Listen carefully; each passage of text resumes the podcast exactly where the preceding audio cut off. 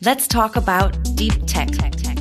Herzlich willkommen zu Let's Talk About Deep Tech, der Podcast rund um die Deep Tech-Szene aus meiner Heimatstadt und unserer schönen Hauptstadt Berlin. Mein Name ist Geraldine de Bastion und ich werde gemeinsam mit unseren Gästen in diesem Podcast über unterschiedliche Deep Tech-Themen sprechen.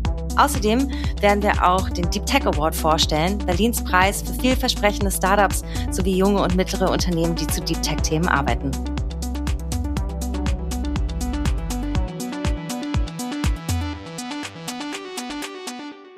Die heutige Folge dreht sich um das Thema Social und Sustainable Tech und Berlin als Standort für Social Tech. Soziale, technische Lösungen sind natürlich nicht erst seit der Corona-Pandemie gefragt. Und in Berlin gibt es schon lange eine Social Tech-Szene. Aber in den letzten Jahren auch vermehrt immer mehr soziale Unternehmen in der Deep Tech-Szene. Zwei Pionierinnen in dem Bereich haben wir heute bei uns zu Gast. Olga Häuser ist CEO von Dialogshift, das ein Chatbot ursprünglich für Hotels entwickelt hat, aber im letzten Jahr auch für Krankenhäuser eingesetzt wurde. Hallo Olga, schön, dass du da bist. Hallo Geraldine, danke für die Einladung. Sehr, sehr gerne. Unser zweiter Gast ist Cornelia Röper, Gründerin von Mit uns Leben und Deep Tech Finalist 2020. Mit uns Leben möchte mit Hilfe seiner Plattform helfen, den Pflegedschungel zu durchbrechen und verbindet Tech mit dem sozialen und Gesundheitswesen. Hallo Cornelia. Hi, danke, dass ich dabei sein kann. Ich freue mich sehr, dass ihr beide hier seid. Und ich würde gerne damit einsteigen, ein bisschen mehr über euch, eure Unternehmen und euren Werdegang zu erfahren. Cornelia, ich habe gelesen, dass du so eine Art Serial Social Tech Founderin bist und bevor du die CEO von Mit uns Leben geworden bist, schon Refugees gegründet hast, eine Online-Community für Geflüchtete und ja, schon viele Auszeichnungen auch für deine Arbeit erhalten hast, unter anderem von Bill Gates persönlich. Tatsächlich, ähm, zumindest das mit den Auszeichnungen. Ich weiß nicht, ab wann man genau als Serial Entrepreneur gilt. Ich glaube ab fünf, da bin ich noch nicht ganz. Was kam für dich zuerst? Das soziale Engagement oder das Interesse an Technologie und Technologieinitiativen zu gründen oder ging beides schon immer Hand in Hand? Es kommt darauf an, wie, wie weit man zurückgeht, glaube ich. Ähm, wenn ich jetzt äh, total in meine Kindheit gehen würde, wo ich irgendwie in der Grundschule ähm, mal wie alle kleinen Kinder nicht ins Bett gehen wollte und in der Tür zum Wohnzimmer gestanden habe und meine Eltern eine Doku darüber geguckt haben, wie Robbenbabys geschlachtet werden und ich äh, in Tränen aufgelöst am nächsten Tag in die Schule gegangen bin und äh, jetzt Geld sammeln wollte, damit die aufhören, Robbenbabys zu schlachten, könnte man sagen, es war der soziale Aspekt, ähm, aber vom ähm, äh, vom, vom beruflichen Werdegang her bin ich eingestiegen in die Startup-Szene in Berlin, war dann ähm, in Software-Startups, war bei Eneby ähm, und habe eher den Tech-Bereich mitgenommen, immer irgendwo zwischen Produktentwicklung und äh, Business Development und bin dann erst Stück für Stück wieder zum Sozialen gekommen. Ah ja, spannend. Also ein bisschen ein Wechselspiel und dann hat irgendwann beides zusammengefunden sozusagen. Richtig, ja. Schön. Olga, ich muss sagen, ich war letztes Jahr total beeindruckt von der Keynote, die du beim Deep Tech Award gehalten hast und wie toll du das einfach auf den Punkt gebracht hast in deine Rede, aber natürlich auch durch eure Aktivitäten, wie Startups mit ja, mit öffentlichen Organisationen, mit der in dem Fall Gesundheitswesen, aber generell auch eben mit Regierungsorganisationen zusammenarbeiten können, gerade in der Krise. Vielleicht kannst du uns noch mal kurz erzählen, was Dialogshift eben ursprünglich gemacht hat, nämlich eben Services für Hotels zu entwickeln und wo für euch der Punkt war, wo ihr gesagt habt, jetzt pivoten wir und machen daraus eine soziale Lösung. Ja, wir haben kein Pivot gemacht tatsächlich, sondern eine Erweiterung. Also wir mhm. sind immer noch in der Hotellerie und im Tourismus unterwegs. Und das ist eigentlich auch nach wie vor unser Hauptprodukt. Ähm, und zwar bieten wir da eine Chatbot-Lösung an, eine ganzheitliche für die Kommunikation zwischen Gästen und Hotels. Und ähm, als dann die Corona-Pandemie letztes Jahr ausgebrochen ist, im März, hatten wir die Gelegenheit ähm, mit Vivantes, also kennt man ja, ne? die Vivantes Klinik hier in Berlin, ähm, mit denen zusammenzuarbeiten und für sie einen äh, Chatbot zur ähm, Corona-Kommunikation zu entwickeln. Da war nämlich das Problem letztes Jahr, so muss das so ein bisschen ähm, äh, noch mal so im Kontext sehen, äh, das war ja ein komplett neues Thema. Ne? Und äh, die Bürgerinnen und Bürger oder wir alle hatten einfach total viele Fragen und bei den Krankenhäusern kamen einfach viele Fragen auf, die man halt nicht googeln konnte. Also man konnte eben nicht googeln, googeln, ja, gibt's andere Besuchszeiten in, in der Klinik in Friedrichshain oder kann ich als äh, Vater mit in den Kreissaal? Wie sind da die Auflagen? Und ähm, das war halt wirklich eigentlich der perfekte Use Case für unsere Lösung, weil wir gesagt haben, hey, wiederkehrende Fragen, wiederkehrende Kommunikation können wir super automatisieren und damit halt natürlich die Organisation entlasten. Und das war also unser Beitrag in der Krise letztes Jahr. Also wir haben das Vivantes ähm, pro bono zur Verfügung gestellt. Ähm, sie haben wirklich sehr davon auch profitiert. Also die haben ungefähr, also der Chatbot hat etwa 1000 Anfragen am Tag beantwortet zu Peakzeiten. Das ist menschlich einfach nicht abdeckbar. Ähm, und äh, so haben wir dann eben, also waren wir einfach geblieben im Gesundheitssektor. Wir haben dann weitere Kunden gewonnen, also weitere Krankenhäuser und ähm, inzwischen auch Arztpraxen. Das ist jetzt ganz witzig. So zwölf Monate später machen wir jetzt Chatbots für äh, Arztpraxen, die äh, Fragen beantworten zum Impfen. Das heißt, ihr fahrt jetzt sozusagen zweigleisig. Du hast gesagt, euer Core-Business, das bleibt bestehen und das entwickelt ihr auch weiter, aber das ist jetzt sozusagen zum ja, zweiten hm, Standbein für euch geworden? Ja, das ist das zweite Vertical, wie man so schön sagt. Genau. Mhm. ähm, lass uns da gleich nochmal drüber mehr sprechen, auch vielleicht, wie sich das entwickelt jetzt in diesem und vielleicht auch in den nächsten Jahren. Vorher vielleicht nochmal, Cornelia, kannst du uns noch ein bisschen erzählen, was mit uns Leben vorhat. Klarheit im Pflegedschungel klingt erstmal gut, ähm, aber vielleicht kannst du uns ja noch ein bisschen mehr erklären, wie ihr das macht. Ja, sehr gerne. Ähm, mit Pflegeleben ist die erste Plattform von der Mit uns Leben GmbH und die Mit uns Leben GmbH ist entstanden, ganz, ganz spannend, als ähm, größtes ökumenisches Startup in Deutschland wir haben nämlich die Diakonie, also viele Diakonie-Einrichtungen, Organisationen. Wir haben Organisationen aus dem Caritas-Bereich und wir haben die Johanniter Unfallhilfe, alle als Gesellschafter und damit Investoren mit an Bord. Also eine sehr interessante Gruppe, die so in der Form bisher nicht in einem Startup irgendwo zusammengekommen ist.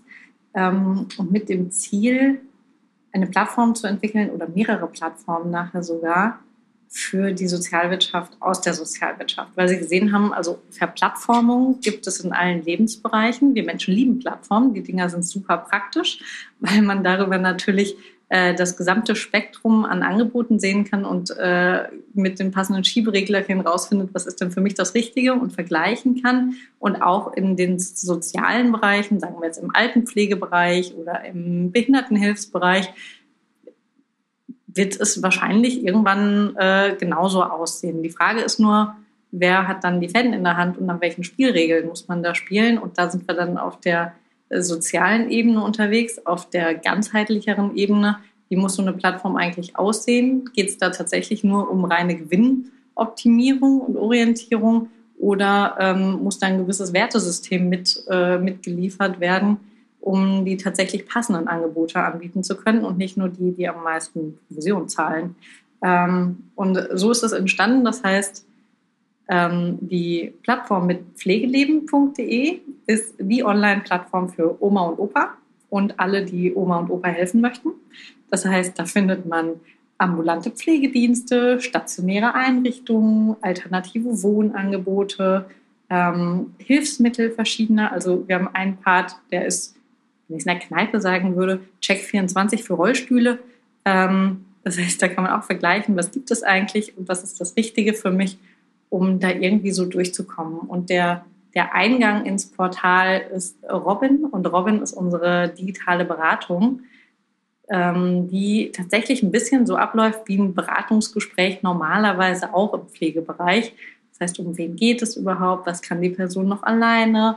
Was für Hilfsmittel werden schon benutzt, wie wohnt die Person, um dann rauszufinden, in Buxtehude Nord gibt es die und die und die ambulanten Pflegedienste, die genau die Leistungen anbieten. Das ist ja jetzt sehr offensichtlich bei euren beiden Lösungen, warum sie sozial sind, in dem Sinne, dass es sich um soziale Bereiche, also das Gesundheitswesen handelt und dass sie eben Menschen helfen sollen, in ihrem Alltag beziehungsweise auch in Notsituationen ähm, ja bessere Lösungen zu finden. Ich würde super gerne nochmal so den großen Schritt zurückgehen und euch beide fragen, Social Tech oder auch Social und Sustainable Tech kann ja vieles heißen. Was bedeutet das denn für euch? Soll, soll ich mal anfangen? Gerne. Gerne. Also für mich ist im Grunde ähm, Social Tech die Möglichkeit, digitale Ressourcen zu nutzen oder Technologie zu nutzen, um soziale Prozesse zu beeinflussen und idealerweise zu optimieren. Ähm, also auch effizienter zu gestalten, einfacher zu machen für die, für die Menschen. Ähm, jetzt in dem Fall von Cornelia liegt das auf der Hand, ne? eine einfache, also einfacher eine Pflegeeinrichtung zu finden. In unserem Fall eben einfacher an eine Information zu kommen, wenn man eine Information braucht oder einen Kommunikationsbedarf hat. Und ähm, letztendlich, um jetzt das auf den Punkt zu bringen, ist für mich soziale Technologie oder Social Tech einfach ähm, die Möglichkeit, soziale Herausforderungen mit Technologie zu lösen. Dankeschön, Olga. Hast du noch eine ergänzende Definition, Cornelia, oder würdest du dich dem anschließen? Ähm, ich, ich würde einen Teil ergänzen, aber von der Definition äh, würde ich auf jeden Fall nicht widersprechen, sondern es geht genau in die Richtung. Ähm, ich finde, wir haben gerade in Berlin schon sehr viel Social Entrepreneurship, also Sozialunternehmertum und sehr, sehr spannende Sozialunternehmen, die hier alles Mögliche aufrütteln, was ich super spannend finde. Ähm, und wenn man sich auf der Skala mal anguckt, also auf der Skala der Sozialunternehmen von, äh, von einer absolut altruistischen NGO über eine NGO, die T-Shirts verkauft, um sich das leisten zu können, bis hin zu den verschiedenen Stufen von Sozialunternehmen, bis dann irgendwann, wenn man ganz rechts ist, äh, ist man dann doch bei Nestle. Ähm, also, dass man das einmal durchspielt, dann glaube ich so ab der Mitte bis alles, was, äh, was dann eher auf der linken, auf der sozialen Seite ist, wenn man das mit Technologie umsetzen kann, dann sind wir, glaube ich, im Social Tech-Bereich. Und wie ist es mit der Schau nach innen bei euren Unternehmen? Ich habe mich nämlich gefragt, das eine ist ja sozusagen der Anwendungsbereich und was für Lösungen man kreiert, aber vielleicht bedeutet Social Sustainable Startup zu sein ja auch, dass man auf bestimmte Sachen wie Diversität im eigenen Unternehmen, aber vielleicht auch auf andere technische Aspekte wie Datenschutz und ähm, ja, Fairness sozusagen den Nutzern, Nutzerinnen gegenüber, was Daten angeht, auch besonderen Wert liegt. Wie seht ihr das? Definitiv. Ich würde ähm, ich glaube, ich bin da relativ liberal an der Stelle. Ich würde es niemandem aufzwingen wollen. Jeder soll so sozial handeln, wie es ihm selbst in seinem Rahmen möglich ist und wie es auch zu ihm passt vielleicht. Ähm, ich kann mir gut vorstellen, beziehungsweise bei manchen Startups weiß ich es auch, ähm, dass sie zum Beispiel gerne ein noch diverseres Team hätten, aber leider deutsche Muttersprachler brauchen oder zumindest Leute auf Muttersprachlerniveau und das deswegen nicht ganz durchbekommen. Ähm, oder dass der Datenschutz in den Hürden dann doch ein Stückchen zu hart ist, ähm, um es in einem, in einem MVP schon umsetzen zu können. Von daher glaube ich per se ja, man muss es ganzheitlich denken. Ähm, aber wenn man wenn man nicht von nicht alles hinbekommt äh, und nicht in allem äh, super gut eine weiße Weste hat im Sinne von äh, da äh, wirklich bis, bis Sternchen plus alles umgesetzt hat, ist das auch völlig in Ordnung. Und ich glaube, das ist ein ganz, ganz wichtiger Punkt, ähm, dass das völlig in Ordnung ist. Man muss kein Heiliger sein, um Social Tech machen zu können. Okay, super. Ich fasse nochmal zusammen. Also es ist gut, wenn man alle diese Faktoren mitbedenkt und sie gehören auch irgendwie dazu, ein soziales Unternehmen zu sein, aber man muss nicht alles perfekt machen von Anfang an, sondern es darf auch eine Learning Curve geben. Olga, wie siehst du das? Inwiefern gehört für dich eben auch nach innen hin sozial zu sein, divers zu sein, auf Themen wie Datenschutz zu achten, auch zum sozialen Unternehmertum dazu? Ähm, das, also das ist für mich einfach auch Unternehmertum. Also gar nicht soziales Unternehmertum, ehrlich gesagt. Also ich finde, jedes Unternehmen sollte divers sein und sollte auf, auf dem Bereich einfach auch sensibel sein. Ähm, rein weibliche oder rein männliche Teams äh, sind einfach ja nicht so gut wie äh, durchmischte Teams. Und ähm, das ist für mich eigentlich gar kein sozialer Aspekt, sondern eine Selbstverständlichkeit. Ähm, bei Datenschutz muss ich sagen, da richten wir wir uns eigentlich völlig an die Vorgaben, die uns die Kunden geben. Also da haben wir intern eigentlich nichts, wo wir sagen, ihr müsst das so oder so machen, sondern das, was halt eben gebraucht wird. Also in Krankenhäusern oder in Arztpraxen sind dann natürlich die Anforderungen viel höher als jetzt beispielsweise ähm, in Hotels. Ähm, und wir passen uns da einfach entsprechend an. Aber wo ich so ein bisschen manchmal ein Rebel bin, und das ist für mich also sage ich mal, da nutze ich so ein bisschen vielleicht auch meine Rolle aus, ist ähm, in der Chatbot-Copy achten wir darauf, dass diese nicht gegendert wird. Weil mhm. es gibt leider immer noch viele Unternehmen, die nicht gendern und ich fühle mich da als Frau einfach überhaupt nicht angesprochen. Und ähm, wir machen das einfach so, dass wir da dann immer äh, gendern und die Kunden darauf hinweisen. Und da zum Glück gibt es wenige, die dann sagen, nee, nimmt das wieder raus, sondern sagen dann, ja, okay, lass das halt drin. Aber das ist mir ein total wichtiges Anliegen, was ich da auch äh, versuche, so viel es geht, durchzudrücken. Ja. Olga, du bist ähm, mir gerade immer sympathischer. Wie, jetzt erst? Kanntet ihr euch eigentlich schon vorher? Nee. nee. Ach, ach, wie interessant. Dann freue ich mich sehr, dass ihr euch über diesen Podcast kennenlernt. Und das führt mich auch direkt zu meiner nächsten Frage, nämlich, wo trifft man sich eigentlich in der Social und Sustainable Tech Szene in Berlin? Ich meine, ich kenne den Impact Hub und auch ein paar andere Coworking Spaces, die sich darauf fokussiert haben, aber gibt es Verbindungspunkte in der Szene und wenn ja, welche? Das ist eine sehr gute Frage. Ähm, mir fehlen gerade total die persönlichen Begegnungen, muss ich zugeben. Das ist aber Corona-bedingt, glaube ich, auch in Ordnung. Ähm, aber wo ich dann ganz viel unterwegs bin und wo ich mal froh bin, die, die Leute mit dem richtigen Mindset wieder antreffen zu können, ist zum Beispiel im Ascent e.V. Wir haben eine, äh, eine Slack-Gruppe, also wer den Ascent e.V. noch nicht kennt, Social Entrepreneurship Network Deutschland, großartiger Verein ähm, die, die da ganz aktiv sind, auch in der Politik immer wieder anzuklopfen, dass auch Sozialunternehmen gehört werden. Dann hast du es gerade schon gesagt, äh, Social Impact Lab, Social äh, oder der Impact Hub zum Beispiel, ähm, die ja zumindest vor Corona auch mit Coworking Spaces immer, äh, immer zur Hand waren, dass man sich dort treffen konnte. Und jetzt äh, ganz aktuell zum Beispiel das neue große Riesenprojekt von Project Together, Update Deutschland. Ähm, wer Project Together noch nicht kennt, das sind die Jungs und Mädels, die hinter dem Wir vs. Virus Hackathon standen, dem größten Hackathon der Bundesregierung. Und die starten jetzt in eine neue Runde, Update Deutschland. Und da trifft man auch wieder ganz großartige Geister ähm, mit super viel Tatendrang. Ich bin ultra gespannt, was da alles noch draus rauskommen wird. Super spannend, danke. Das wusste ich noch nicht. Ähm, Olga, wie ist das bei dir? Kennst du noch andere Verbindungspunkte in der Szene oder wo sucht ihr auch vielleicht Kontakte eben zu anderen durch Meetups oder andere Formate, um einen Austausch in eurem Bereich zu haben? Vielleicht auch gerade, als ihr in den neuen Themenbereich reingegangen seid. War das ein Thema bei euch?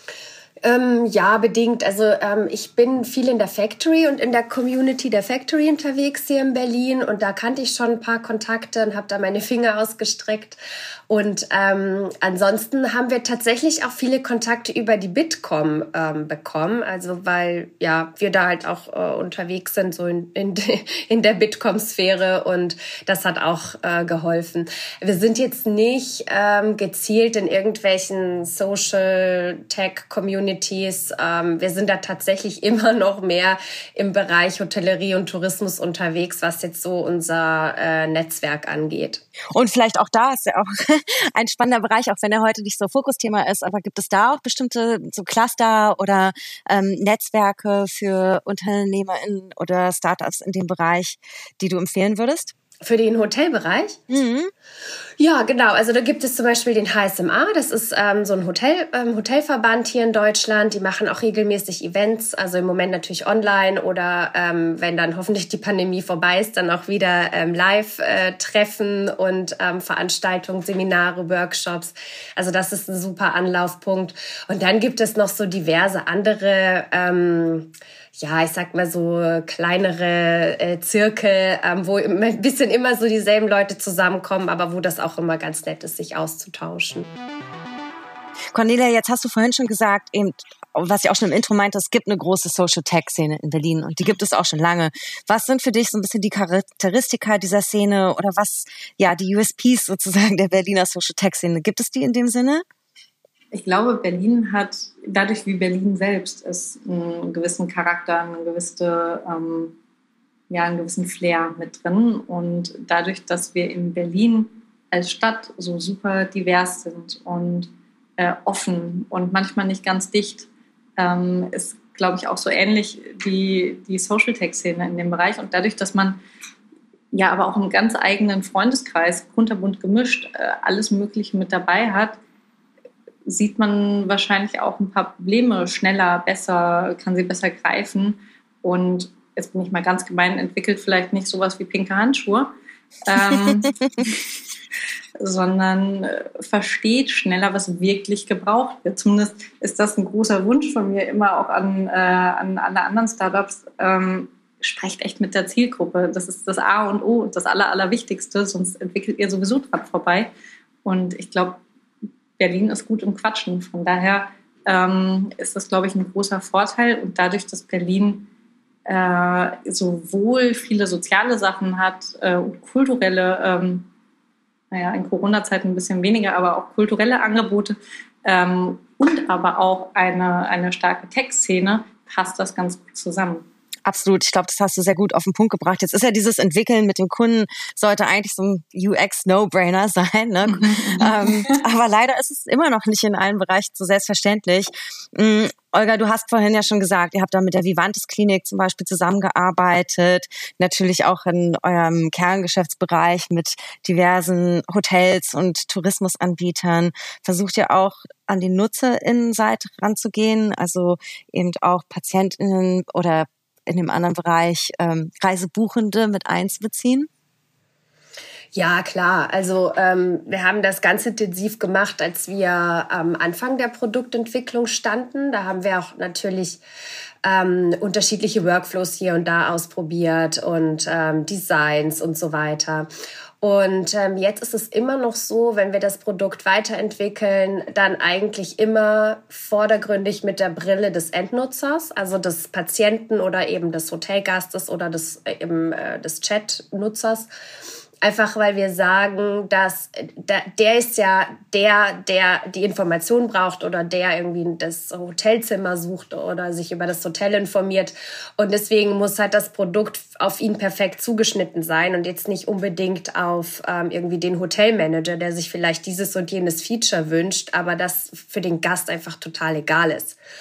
Und ähm, Deswegen ist halt für uns tatsächlich der Endnutzer, der unseren Chat benutzt, äh, zentral, obwohl der ihn natürlich nicht kauft. Aber das macht, finde ich, unser Produkt auch tatsächlich besser. Also gerade im, im Hotelbereich, es gibt halt viele Konkurrenten, die kommen aus der Hotellerie, die haben Produkte, die sind wahnsinnig aufgeladen mit Zeug, das brauchst du einfach nicht. Und ähm, ich höre ganz, ganz oft das Feedback, dass ähm, Hoteliers sagen, hey, cool, das ist ja total einfach und übersichtlich und intuitiv nutzbar von beiden Seiten. Und ähm, das finde ich total überzeugend. Schön, danke. Und Cornelia, es ist ja auch manchmal nicht ganz einfach, wenn man Dinge entwickelt für eine nicht digital affine Zielgruppe. Wie mhm. geht ihr damit bei euch an? Wir haben ganz viele ähm, Workshops gemacht, Design Thinking Workshops. In unserem Fall jetzt für mit Pflege leben natürlich auch mit, mit Omas und Opas, ähm, mit Angehörigen, mit Pflegebedürftigen, ähm, mit allen, die sich, die sich irgendwie mit drum kümmern. Und ich würde schätzen, die, ähm, ja, das Durchschnittsalter lag vielleicht so bei 60. Ähm, das heißt, äh, ihr, ihr, könnt euch vorstellen, wir haben unglaublich viel Kuchen gegessen, weil im ersten Meeting habe ich einen Käsekuchen gebacken und dann haben sich äh, ganz schnell welche gefunden, die gesagt haben, das nächste Mal bringe ich aber einen Kuchen mit. Ähm, das heißt, nach den ersten paar Wochen hat man uns auch angesehen, dass es ständig Kuchen gibt.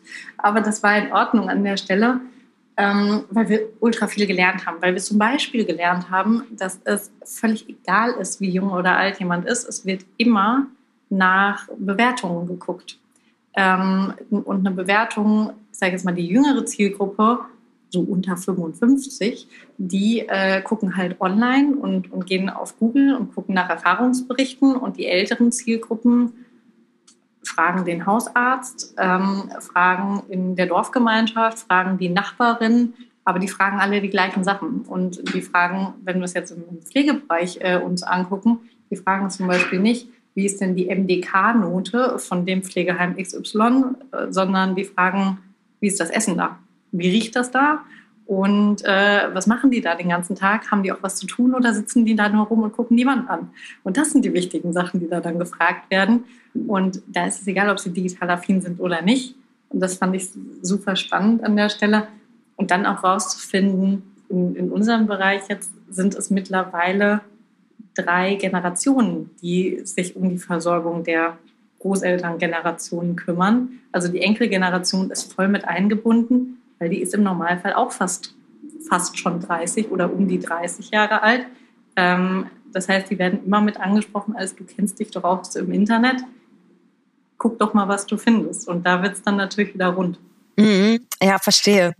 Ähm, ich würde ganz gerne jetzt darauf kommen, wie die Verbindung zwischen der Social Tech und der Deep Tech Szene aussieht und auch gerade in Berlin, weil so ein bisschen die These war, Social Tech Szene gibt schon lange, aber die Konvergenz zwischen diesen Szenen oder dass auch immer mehr Deep Tech Startups ein soziales Bewusstsein haben, ähm, scheint ja scheint einfach vermehrt vorzukommen. Ist es auch euer Eindruck? Glaube, du hast dafür genau die, die Richtigen hier in der Runde sitzen. Olga kommt ja eher aus der, aus der Businesswelt und kam jetzt durch die Corona-Krise mehr Richtung Social. Und ich, dadurch kenne ich auch die Social Impact Lab und sowas, habe vorher ein Flüchtlingsprojekt gehabt, eine kleine GUG.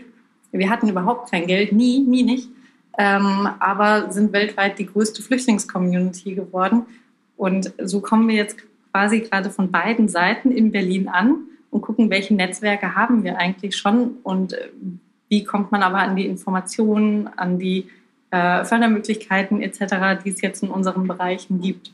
Ja, und ich glaube, die Pandemie hat da auch einfach viel Einfluss gehabt. Also ähm, wir haben ja gerade vorhin den äh, Wir vs. Virus Hackathon erwähnt, ähm, wo ja einfach viele, ähm, zu, also viele Tech-Unternehmen oder auch welche, die noch gar nicht gegründet waren, einfach irgendwelche Coder zusammengekommen sind und daher äh, für äh, also Lösungen konzipiert haben innerhalb kürzester Zeit für soziale Herausforderungen. Und da kamen sie halt alle zusammen und das finde ich so spannend an Berlin. Berlin ist einfach so ein toller Nährboden. Da gibt's halt alles. Es gibt eben die Leute, die eher sozial unterwegs sind, die von der NGO kommen, die mit Tech eigentlich nichts zu tun haben. Dann gibt es die, äh, die rein Tech äh, aus der Tech-Welt kommen, dann aber reingeschlittert sind in den sozialen Bereich, ebenso wie wir. Und so vermischt sich das dann alles und, ähm, und arbeitet zusammen. Ja, total. Die Krise ist an der Stelle einfach eine Riesenchance, das muss man wirklich sagen, weil, weil die Probleme plötzlich so klar sind. Und wenn das Problem klar ist, dann ähm, kommen ganz viele Leute automatisch auf die Idee, man, man, könnte doch was machen. Und die Lösungen, die wir haben, kann man die auch nicht dort nutzen. Und äh, das ist natürlich unglaublich fruchtbar. Ja, und, und auch schön, dass es eben dieses Engagement gibt und dass dann tatsächlich auch die Krise so positiv genutzt wird. Ich glaube, wie gesagt, dass da viele Unternehmer und Unternehmerinnen in Berlin super reagiert haben und auch sehr offen sind eben für unterschiedliche Formen der Zusammenarbeit. Cornelia, vielleicht kannst du ja so ein bisschen mal aus deiner Experience vom letzten Jahr, aus deiner Erfahrung erzählen. Wie war es für euch da mitzumachen? Was würdest du vielleicht auch anderen BewerberInnen raten, die sich dieses Jahr bewerben? Ähm, definitiv bewerben und definitiv zur Preisverleihung gehen, weil es ultra spannend ist, sich die Videos und Pitches der anderen anzugucken äh, und zu sehen, was, äh, was man eigentlich für coole Nachbarn hat in Berlin. Und weil es so tolle Kinos gibt wie die von der Olga. Zum Beispiel, genau, genau. Ja, ähm, also definitiv lohnenswert. Setzt euch mit dem, mit dem Pitch gut auseinander und ähm, guckt noch mal rein, also wenn, wenn ich das so richtig verstehe, der Deep Tech Award hat äh, genau darauf auf den, den Fokus, Deep Tech. Das heißt, ruhig mit den nerdigen Sachen äh, reinspringen und ähm, ja, Spaß haben, nicht vergessen. Dankeschön. Hm, Olga, ich denke, wir sind uns alle einig, dass es super ist, dass es den Award gibt, um eben mehr Sichtbarkeit für die Themen Social und Sustainable Tech zu schaffen. Natürlich auch für die anderen Deep Tech-Themen. Ähm, was denkst du, kann man noch darüber hinaus tun oder wie kann man auch vielleicht den Award selber noch mehr Wert setzen, um ja noch eine größere Sichtbarkeit zu schaffen und noch mehr Dynamik in dem Themenbereich, Olga? Also ich finde, Festival ist ja immer eine gute Lösung. also einfach ein bombastisches Event daraus machen ist vielleicht äh, ist vielleicht eine gute Idee, um halt überhaupt diesen äh, diesen Award ähm, ja einfach auch dementsprechend die Prominenz zu geben. Auf jeden Fall, da freue ich mich schon drauf. Zum Schluss würde ich euch gerne noch so eine kleine Zukunftsprognose entlocken. Ähm, wie denkt ihr, wird sich die Szene weiterentwickeln in Berlin, sowohl eben die Social Sustainable Tech als auch die Tech-Szene? Habt ihr da Wünsche oder Erwartungen? Ähm, vielleicht zur, zur Berliner Szene oder, oder allgemein Social Tech-Szene, was ich mir wünschen würde oder was auch meine Erwartung ist, ähm, dass sich die, hm, die Hebelwirkung noch genauer angeguckt wird. Ich glaube, man kann ganz viele soziale Projekte machen. Ähm, mein Anspruch wäre allerdings immer zu gucken, wo habe ich den größeren Hebel. Und wenn es etwas gibt mit dem größten Hebel, dann wie kommt man da vielleicht dran? Weil man kann natürlich äh, gegen die ähm, Strohhalme im Meer äh, kämpfen oder man guckt sich an, dass Fischernetze eigentlich 46 Prozent des Plastiks im Meer ausmacht. Wie kommt man dagegen an? Also äh, gerne think big und nimm den großen Hebel und äh, guck lieber mal von weiter oben im Elfenbeinturm, wo man wirklich was bewegen kann und vielleicht auch, damit macht man sich dann nicht nur Freunde, aber vielleicht auch am System ein bisschen was rüttelt, wenn das System einfach nicht mehr, nicht mehr der Zeit entspricht. Sehr, sehr schön gesagt. Dankeschön. Ähm, dann würde ich jetzt als aller, allerletztes euch nur gern noch einladen zu sagen, was passiert bei euch als nächstes? Gibt es was, wo ihr darauf hinweisen möchtet, wo man in nächster Zeit bei euch vorbeischauen sollte? Irgendwas, wo ihr gerne sagen möchtet, watch the space? nichts. Nee, Geraldine, gib nichts.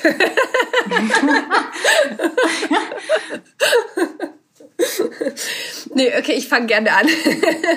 nee, ganz neu bei uns, äh, ich habe das eingangs schon erwähnt, ähm, wir haben ja erst den Fokus auf Kliniken gehabt, äh, also eigentlich so in den letzten zwölf Monaten und jetzt mit dem mit dem mit der Impfkampagne, ähm, die ja jetzt auch auf, ausgeweitet wurde auf die ähm, Arztpraxen, äh, sind wir jetzt auch in dem Bereich unterwegs. Das heißt, wir bieten Lösungen für einzelne Arztpraxen an und ähm, helfen da ähm, im Bereich der Kommunikation und der wirklich häufig gestellten Fragen Fragen zu entlasten. Also wir haben jetzt schon einige Kunden und ähm, die sagen halt, sie kommen von aus dem Szenario, dass äh, das Telefon einfach nicht mehr stillsteht, es klingelt ununterbrochen und äh, die E-Mails flattern rein wie bekloppt. Und ähm, genau da können wir helfen. Und das ist für mich total spannend, weil das ist zwar immer noch der Gesundheitssektor, aber es ist quasi nochmal, ja, sozusagen eigentlich ein drittes Produkt, was wir hier machen oder eine dritte Lösung. Und äh, das ist bei uns gerade so die Neuerung. Spannend, Dankeschön. Bei euch, Cornelia?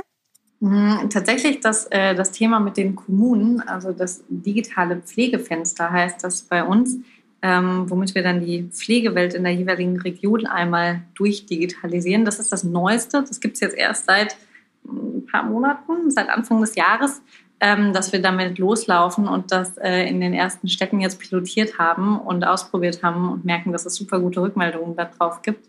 Ähm, das, ist, äh, das ist quasi das Neueste, von dem ich schon erzählen kann, ohne dass ich jetzt Geheimnisse verrate, was als nächstes passiert. vielen, vielen Dank an euch beide dafür. Und ähm, natürlich, ja, hoffe ich, dass alle Zuhörer und Zuhörerinnen auch so weiter mitverfolgen, was ihr Tolles macht, denn ihr macht wirklich fantastische Arbeit und es ist so schön gewesen, heute mit euch darüber sprechen zu dürfen. Vielen, vielen Dank, dass ihr beim Let's Talk About Deep Tech Podcast dabei gewesen seid. Ja, vielen lieben Dank. Es hat Spaß gemacht. Dankeschön. Und wir sehen uns beim Festival, beim Deep Tech Festival. Dieser Podcast ist Teil der Deep Tech Berlin-Kampagne der Senatsverwaltung für Wirtschaft, Energie und Betriebe, die die Felder Blockchain, IoT und Industrie 4.0, IT-Security, künstliche Intelligenz und Social and Sustainable Tech der Hauptstadt stärkt. Weitere Infos findet ihr unter berlin.de slash deeptech und alle Links sowie weitere Infos zu den jeweiligen Folgen auch in unseren Show Notes. Let's Talk About Deep Tech ist eine Produktion der Senatsverwaltung für Wirtschaft, Energie und Betriebe. Host Geraldine de Bastion, Redaktion Alice Bucher für Uhura Digital, Ton und Schnitt Florian Kasten für Schönlein Media.